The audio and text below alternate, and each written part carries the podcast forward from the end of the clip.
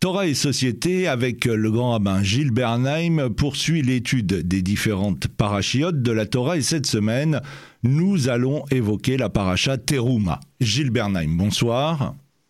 Bonsoir. Alors on va essayer d'être très précis et de reprendre le texte car il est, euh, il est lui-même excessivement précis. Il est demandé au peuple d'Israël de faire don de 15 matériaux or, argent, cuivre, laine teintée de bleu, de pourpre et de rouge, lin, poils de chèvre, peau d'animaux, bois, huile d'olive, épices et gemmes, desquels Dieu dit à Moïse, Ils me feront un sanctuaire et je résiderai parmi eux. Au sommet du mont Sinaï, Moïse reçoit des instructions détaillées sur la façon de construire cette demeure pour Dieu afin qu'elle puisse être facilement démontée, transportée et réassemblée lors du voyage du peuple dans le désert. Dans la pièce la plus intérieure du sanctuaire, derrière un rideau artistiquement tressé, se trouvait l'arche contenant les tables du témoignage sur lesquelles étaient gravés les dix commandements. Sur le couvercle de l'arche se tenaient deux chérubins ailés taillés dans un bloc d'or. Dans la pièce extérieure se dressait la menorah à sept branches et la table sur laquelle les pains de proposition étaient disposés. Les trois murs du sanctuaire étaient composés de l'assemblage de 48 planches de bois qui étaient chacune recouvertes d'or et tenues par une paire de socles en argent. Le toit était constitué de trois couches de couverture. Et puis, face à l'entrée du sanctuaire, une tenture brodée était tenue par cinq poteaux. Enfin, entourant le sanctuaire et l'autel recouvert de plaques de cuivre, il y avait une clôture de tenture de lin soutenue par 60 poteaux. C'est extrêmement précis. Gilles Bernheim, le moins que l'on puisse dire, c'est que euh, Dieu nous donne une précision incroyable de ce que va devenir, de ce que va être finalement sa résidence, sa demeure sur Terre. Oui. Et ce sont les hommes qui doivent donner. Les hommes, et les femmes, les humains, qui doivent donner à Dieu toutes ses richesses pour construire la maison de Dieu. Donner peut avoir deux significations. Je donne pour montrer que je suis riche et par là même être reconnu comme riche. Il y a des gens qui font des dons, mais en retour, ils reçoivent des gratifications. Des gratifications soit matérielles, soit, et plus souvent que ça, des gratifications symboliques. Faire un don très élevé vous permet d'être reconnu comme quelqu'un de très généreux, et donc d'être remercié pour cela. Et la reconnaissance et flatteuse pour celui qui a donné. Ça, on comprend. Maintenant, si c'était ça qui était en cause ici, on comprendrait mal pourquoi Dieu demande une telle chose, évidemment. Mais si on comprend une autre chose, à savoir que le don se doit d'être gratuit, sans esprit de retour, sans esprit de gratification en retour. Cela veut dire que, en toutes circonstances, on s'est donné un petit peu, beaucoup ou énormément, ou un tout petit peu. On sait le faire parce que c'est pour le bien de l'autre. Et ça peut aller jusqu'à se dessaisir de beaucoup de choses. Dieu n'a pas besoin de tout ça.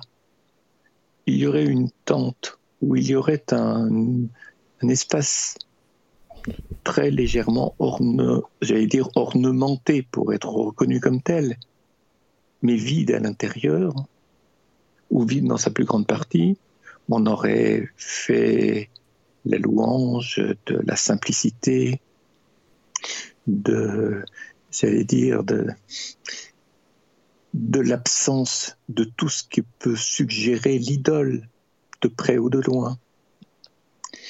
Ce n'est pas de ça dont il est question ici. Il est demandé de se dessaisir pour apprendre à donner. Et ce sanctuaire du désert est un lieu, je dirais, où l'on apprend à donner de sorte de savoir donner en travers de ce don à Dieu aux autres hommes. C'est un lieu d'apprentissage au don. Se dessaisir, se défaire, parce que Dieu n'a pas besoin d'une maison. Ce n'est pas un sujet qui entre dans un espace fermé. Cet espace fermé est un lieu, je dirais, d'attention, de don, nous l'avons dit, d'attention, de réflexion, mhm. de méditation, et je dirais de construction de nos vies, où l'on apprend à construire nos vies, à penser nos vies. Je vous donne un exemple. Parmi tous les éléments que vous avez cités et qui composent l'intérieur de cette maison de Dieu, il y a des tapis de chèvre. Et puis, il faut aussi savoir que les prêtres portaient des caleçons de lin mhm. sur leur nudité sexuelle. De fait, rien que sur cet exemple, la laine, c'est ce que Abel avait, je dirais, pas nécessairement donné à Dieu, parce que le texte ne le dit pas, il a donné les meilleures graisses, mais il avait tondu l'animal, parce qu'on ne peut pas offrir les meilleures graisses sans avoir tondu l'animal. Ou alors c'est un massacre mhm. et un mélange euh, de, diverses choses qui rendraient le don et l'offrande complètement incompréhensibles.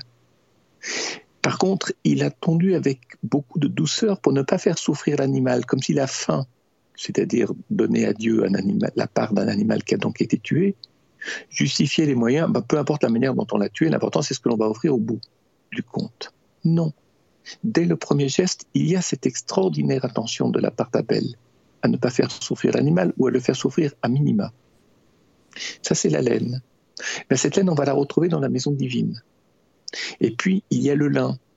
Le lin, c'est qu'un. Parce que qu'un, il offre en vrac toutes ses richesses. Sans les transformer, sans les rendre, vous savez, c'est comme un cadeau. Hmm. Vous déposez pas, vous achetez pas un objet dans un magasin que vous voulez offrir à une personne que vous aimez. Vous l'achetez tel quel, vous ne le mettez pas dans un sac, vous ne le mettez pas dans un paquet cadeau. Vous le déposez sur la table euh, sans plus d'attention. Il y a la transformation d'un objet en objet cadeau ça nécessite quelques attentions, quelques petits soins, quelques représentations agréables. On dit parfois qu'il y a des gens qui n'ouvrent pas tout de suite leur paquet cadeau, parce que tel que c'est emballé, c'est très beau. Et la beauté de, l'objet fait partie du cadeau. Et donc, euh, lui, il a, offert, il a offert du lin. Mais le problème du lin, c'est que précisément, c'est ce que dit le Midrash. Le lin est parmi les végétaux est celui qui a le plus besoin d'être travaillé parce qu'il est rugueux dans la nature et il est très, j'allais dire très soyeux, il est très doux sur un habit. Donc il y a un travail d'aménagement, de préparation, de mise en forme. Et ce qui est intéressant, c'est qu'on trouve et cette laine-là dans le lieu qu'est la maison divine et le lin sur l'habit qui couvre la nudité sexuelle du prêtre. Et de fait, la laine et le lin ne peuvent être mélangés dans la loi du Châtenez sur les habits des humains. C'est une des mitzvot de la Torah. Résultat, et j'en aurais terminé, on retrouve laine et lin qui ont été, j'allais dire, incompatibles au moment de la rencontre. C'est-à-dire, c'est une rencontre prématurée et ni l'un ni l'autre n'avaient conscience de ce qui manquait à l'autre ou des insuffisances de leur propre posture. Alors on va les retrouver maintenant dans une rencontre qui est la rencontre dans la maison divine, la laine et le lin. Et de fait, là, ils seront compatibles dans la mesure où, je dirais, ils se retrouveront dans le même espace comme s'il s'agissait enfin de résoudre le problème de la rencontre entre Cain et Abel à savoir, et j'en ai fini, la nudité sexuelle, le, côté des pulsions de l'humain, est recouvert précisément du lin qui a été déposé en vrac, c'est-à-dire sans attention, presque avec violence, devant Dieu, et la laine qui, elle, a été extrêmement soignée par Abel, et à partir de là, on comprend ce que la rencontre de Cain et Abel peut signifier. elle est pré-messianique. Hmm. Elle rend possible deux éléments qui désormais sont compatibles parce que ceux qui en font usage ont compris profondément le sens, même incomplet, de ce qu'ils ont fait. Et de ce fait, la rencontre, quand je dis sera pré-messianique, elle idéalise, c'est-à-dire qu'elle dessine le contour d'une rencontre parfaite. L'attention d'un côté et, le travail de la nature de l'autre. Euh, la vie spirituelle et le travail technique, en mhm. quelque sorte. Euh, question d'ordre pratique par rapport au texte. Euh, les enfants d'Israël sont en plein désert. Oui, d'où ça vient? D'où ça vient comment, comment trouver Parce que le bois qui est décrit dans cette paracha, je dirais, est aussi important que, que l'or. Euh, d'où viennent, euh, viennent tous les éléments qui vont constituer euh, justement le, le sanctuaire Écoutez, il y a deux écoles schématiquement qui répondent à cette question.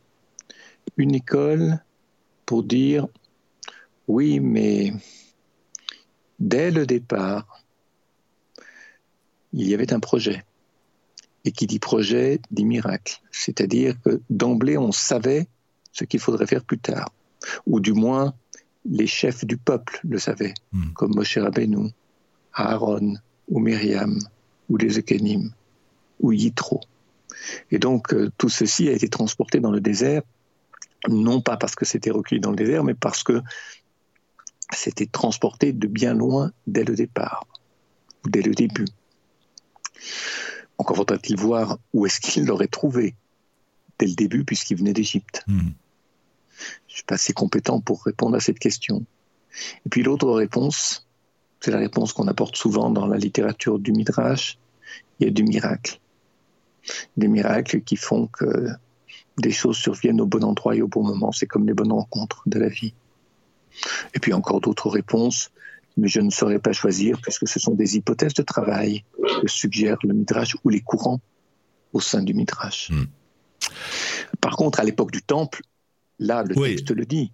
Là, c'est différent. avait des, travaillé avec euh, d'autres régions en dehors d'Israël, où il fait venir des ouvriers, des matériaux par la mer, sur des animaux. Tout ça, on le sait. Le Midrash, euh, toujours lui, enseigne pourquoi, pour tous ces objets, il est écrit tu feras, et pour l'arche, vous ferez. Rabbi Moshe Chaim Lutzato a eu à ce sujet euh, des formules euh, assez précises, disant qu'il s'agit là d'un grand secret qui exige que chacun de nous, euh, de chacun de nous, une responsabilité dans l'étude. Car voici, chacun prend certainement sa part dans la Torah, et s'ensuit que le Sinaï n'est pas achevé tant que tous ne sont pas venus au monde et a révélé sa part. Par conséquent, lorsque quelqu'un est venu au monde et ne s'est pas efforcé d'étudier la Torah, de sorte à en dévoiler la part qui était la sienne, la Torah reste inachevée.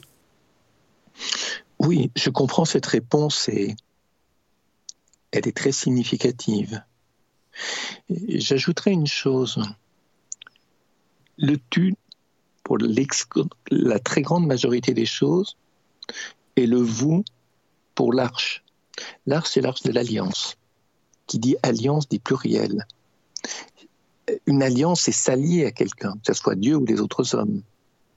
C'est-à-dire se relier. Mais pour se relier, il faut se différencier. On ne relie pas des êtres qui sont identiques, ça n'a pas de sens. À ce moment-là, ils se confondent. C'est-à-dire qu'ils s'indifférencient. Non, ils sont différents, mais ils se relient.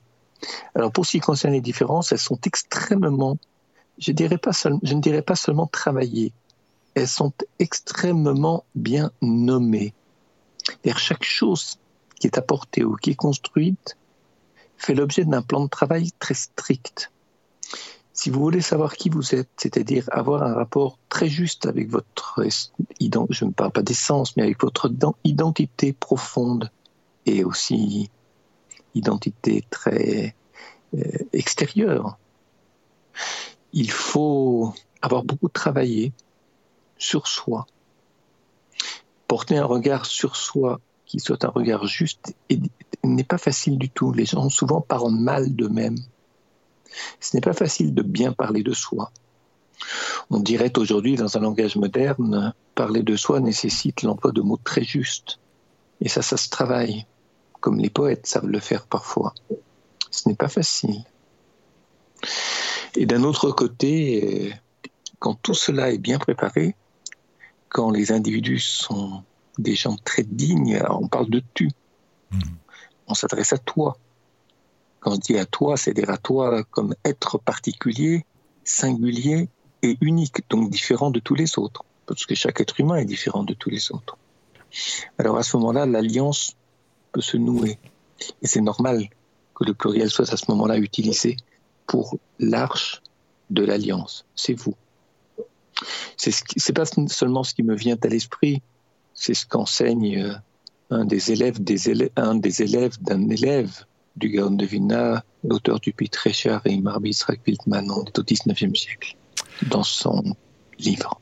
Alors, on l'a vu, euh, Gilles Bernheim, la paracha Teruma traite des travaux de construction du sanctuaire dans le désert. Et parmi ces travaux, et on va rentrer un peu plus dans le cœur du sujet, figurent les instructions concernant la fabrication des chérubins. Ce sont deux anges qui se trouvent sur le dessus, sur le couvercle de l'arche d'alliance. Les chérubins auront leurs ailes étendues vers le haut, recouvrant le propitiatoire de leurs ailes, et leurs visages seront tournés chacun vers son frère. Cependant, lorsque la Bible relate la fabrication des chérubins du temple de Salomon, et on l'évoquait juste avant la pause, le texte précise et leur visage était tourné vers l'édifice et non pas euh, ils se regardaient eux-mêmes. Rabbi Chaim de Volodzin discute de cette, euh, de cette lecture. Comment serait-il possible que les chérubins aient été placés a priori au temps de Salomon de telle sorte que leur visage était tourné d'une manière qui n'exprime pas la perfection alors que c'était le contraire dans le désert? Alors, la question est de savoir ce que l'on entend ici par la perfection. Se regarder ou regarder dans une même direction, ce n'est pas la même chose. Je pense que pour ce qui. Quand je dis je pense, c'est une manière de parler. Dans la littérature rabbinique, il y a plusieurs courants d'interprétation. Et évidemment, ces chérubins qui se trouvent sur euh, l'arche de l'Alliance, ce sont des anges qui ne sont pas sans évoquer l'homme et la femme, la rencontre de deux êtres sexués de sexes différents. En même temps, on n'est pas dans une relation amoureuse, au sens de quelque chose d'érotique qui serait déposé sur l'arche sainte, l'arche de l'alliance. On est dans un projet auquel il y a lieu d'adhérer, c'est-à-dire euh, il y a amour mais l'amour conduit à la responsabilité. Vous savez, lorsqu'on lorsqu'on aime quelqu'un, ça peut commencer par un coup de foudre. La passion, ce n'est pas nécessairement de l'amour. Ça peut être toutes sortes de choses, et mon propos n'est pas d'expliquer qu'est-ce que c'est qu'une passion amoureuse, mais ce n'est pas nécessairement de l'amour. Une passion, ça peut être un désir qui submerge, qui, nous habite et qui nous envahit complètement, et qui fait que les, je dirais, les différences les plus subtiles, celles qui n'apparaissent que plus tard, seront totalement effacées par la passion. J'allais presque dire totalement effacées par l'aveuglement. Parce que lorsqu'on est passionné, on ne voit plus qu'une chose, on n'en voit pas beaucoup plus. Alors, la question n'est pas de s'opposer maintenant au coup de foudre, mais pour ce qui concerne ces chérubins, ils attestent de ce que le verbe aimer conduit à la responsabilité. Tant qu'on n'a pas été soumis à des actes qui exigent de perdre quelque chose, c'est-à-dire de se défaire de quelque chose, de s'appauvrir pour rendre possible l'accomplissement de l'autre. L'accomplissement, c'est-à-dire de pouvoir achever quelque chose qu'il a déjà commencé, mais qu'il ne peut terminer que grâce à une autre personne. tant que l'on n'est pas dans l'idée de je fais quelque chose pour aider l'autre à s'accomplir, et je ne fais pas la chose que pour augmenter mon plaisir. On reste dans le monde du désir et on n'est pas encore dans le monde de l'amour. Et je dirais, c'est non pas se fondre dans un projet, mais émerger du projet. Les chérubins, ils appartiennent à l'arche, c'est-à-dire qu'ils sont construits de manière, je dirais, inhérente. Ils ne sont pas collés, ils ne sont pas cloués. C'est pas du tout de ça qu'il s'agit. Ils appartiennent à la surface de l'arche. C'est comme un surplus de la construction, quelque chose qui est en relief, qui est taillé en relief, c'est-à-dire dans le bois de l'arche sainte. Et c'est de l'or, mais c'est taillé dans l'or. Ce n'est pas, sont pas des morceaux d'or qu'on a collés ou que l'on a collés bout à bout hmm. sur l'arche sainte. C'est très subtil comme construction, mais on ne va pas montrer les anges se regardant l'un l'autre parce que là on est dans la relation amoureuse, on est dans la passion, on est dans l'érotisme également. Ils se tournent vers, j'allais dire, l'alliance, vers l'arche de l'alliance, vers la finalité de ce projet. On sort de là en étant autre que l'on y est entré, c'est-à-dire euh, on, on ne va pas là pour se perdre soi-même, perdre au sens de ne plus sentir le sens de, ne plus avoir le sens de l'effort, ne plus sentir les difficultés, la complexité de la vie, mais au contraire sortir de là en étant mieux armé pour affronter la complexité de la vie. C'est probablement l'enseignement, et là c'est un enseignement de Narmanide que je reprends à mon compte, qui est le plus parlant parce que le plus actualisable. Euh, autre question, euh, les chérubins avec visage ou sans visage? Je ne sais pas. Je ne sais pas. Je ne sais pas parce que rien que dans la lecture des commentaires, il y a des divergences à ce sujet dans, je dirais, dans l'édification du visage dans la clarté des traits. Mhm. Est-ce que c'est quelque chose de, quand je dis grossier, c'est-à-dire schématique plus exactement, ou est-ce que c'est quelque chose de très précis? Les écoles divergent, et elles divergent non pas avec violence, mais avec euh, beaucoup de rigueur, c'est-à-dire euh, les différences sont très marquées entre les écoles de commentaires.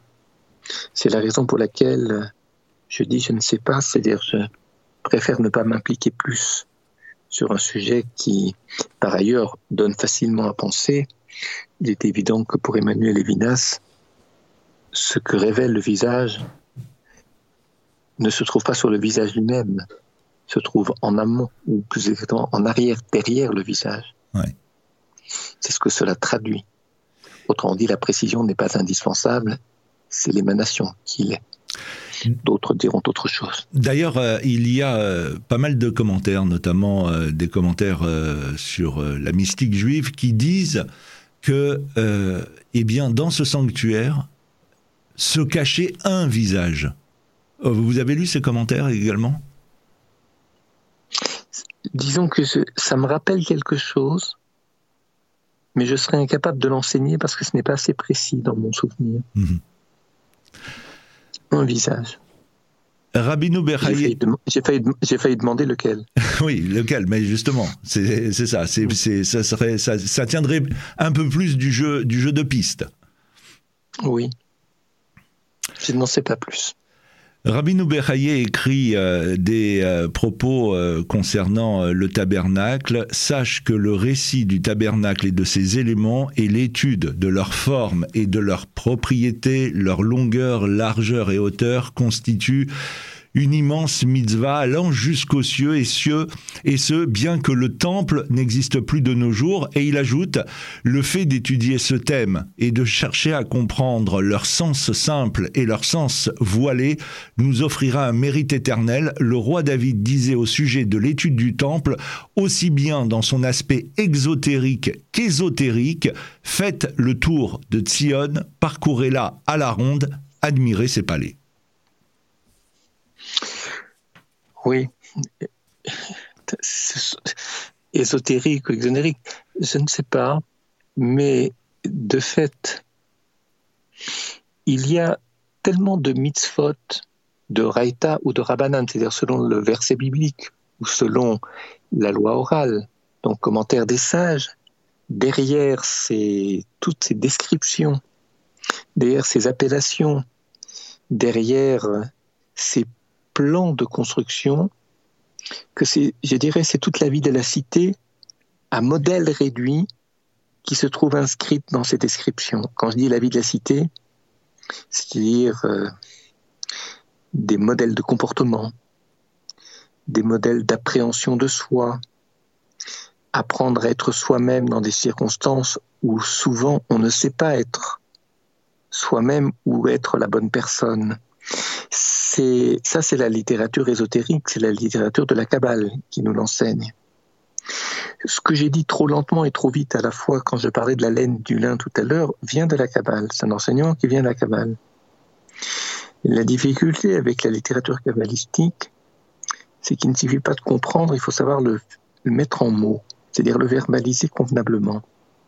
D'où ma difficulté tout à l'heure lorsque j'ai cherché à ne pas commettre d'erreurs dans la nomination des choses, mais à ce moment-là, on est beaucoup moins pédagogique parce qu'on s'apprend beaucoup de temps, parce qu'il y a beaucoup de précautions de langage à prendre, de manière à ne pas faire dire aux commentaires des choses qu'il ne dit pas, mais que nous avons envie qu'elle soit dite ici. Donc, euh, c'est la tâche de plusieurs vies, si je peux dire cela avec un peu d'humour, que de comprendre tout ce qui se joue dans une paracha comme celle de cette semaine. Eh bien, c'est sur ces mots que s'achève euh, cette émission Torah et Société avec le grand rabbin Gilles Bernheim et on se donne rendez-vous la semaine prochaine. Bonsoir. Bonsoir.